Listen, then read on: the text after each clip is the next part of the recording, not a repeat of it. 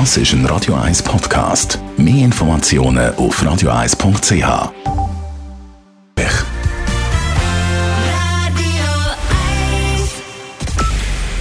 Es ist 9 Uhr. Radio 1, der Tag in 3 Minuten. Mit Sabrina Markolin. Jeder zweite 15-Jährige hat schon einmal an einer E-Zigarette gezogen. Das zeigt eine neue Schülerumfrage von Sucht Schweiz.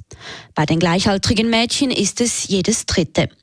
Diese Zahlen seien beunruhigend, sagt Markus Meuri von Sucht Schweiz und fordert unter anderem stärkere Präventionsmaßnahmen. Es braucht flächendeckende Aufklärung in der Schule, auf der einen Seite, andererseits aber auch ein Werbeverbot für alle Nikotinprodukte.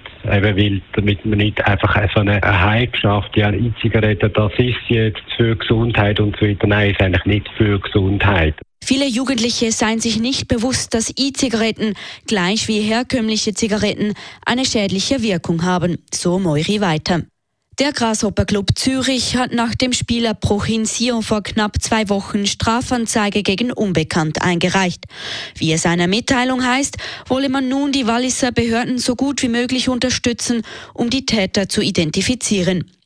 GC-Vizepräsident Andras Gurovic ist sich bewusst, dass diese Maßnahme nicht alltäglich sei, trotzdem sei sie nötig. Das ist leider, leider ein ungewöhnlicher Schritt oder ein Schritt, wo wir haben müssen machen, weil wir verfolgen die Linie, dass wir sagen, wir stehen absolut hinter unseren Fans. Aber es gibt eben auch eine rote Linie und die rote Linie ist eben dann überschritten, wenn Fans anfangen, Zuschauer, Spieler oder das Spiel ganz allgemein zu fördern. Dort äh, können wir dann nicht mehr zuschauen, dazu warten, dort sind wir als Club einfach gefordert zu handeln. Zusätzlich werden auch die Sicherheitsmaßnahmen im Stadion beim Heimspiel am Sonntag gegen Lugano verschärft. Die britische Premierministerin Theresa May will morgen nochmal über den Brexit abstimmen lassen, bereits zum dritten Mal. Der britische Parlamentspräsident John Burko hat die von der Regierung geplante Abstimmung über das EU-Austrittsabkommen zugelassen. Geplant ist, dass das Vertragspaket in zwei Teile zerlegt wird. Morgen wird voraussichtlich nur über den Austritt aus der EU abgestimmt, nicht aber über die künftigen Beziehungen. Käme der erste Teil durch, würde das gemäß britischer Regierung einen Aufschub des Brexits bis zum 22. Mai erlauben. In der Stadt Zürich haben sich letztes Jahr so viele Personen einbürgern lassen wie zuletzt vor acht Jahren. Von den knapp 4000 neu eingebürgerten stammt fast ein Drittel aus Deutschland.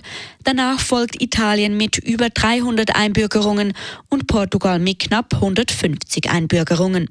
Im letzten Jahr sind in der Schweiz bei Schwerverkehrskontrollen rund 20.000 der über 90.000 kontrollierten Schwerverkehrsfahrzeuge beanstandet worden.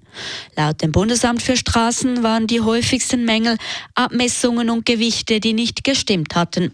Außerdem wurde auch öfters die Arbeits- und Ruhezeit missachtet. Über 5000 Fahrzeuge durften nicht weiterfahren, da es sich um schwere Mängel handelte. Die Alpeninitiative fordert nun, dass die Kontrollen intensiviert werden.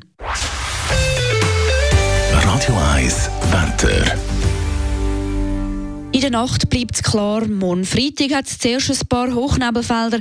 Nachher wird es sonnig bei milden 15 bis 16 Grad. Am Wochenende bleibt es, abgesehen von ein paar Quellwolken am Nachmittag, sonnig aber mild bei 17 bis 18 Grad. Und auch nächste Woche geht es, abgesehen von ein paar Wolkenfeldern, recht sonnig weiter. Das war der Tag in drei Minuten.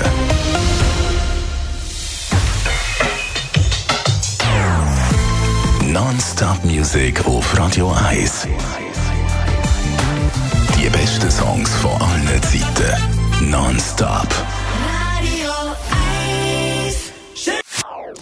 Das ist ein Radio 1 Podcast. Mehr Informationen auf radio1.ch.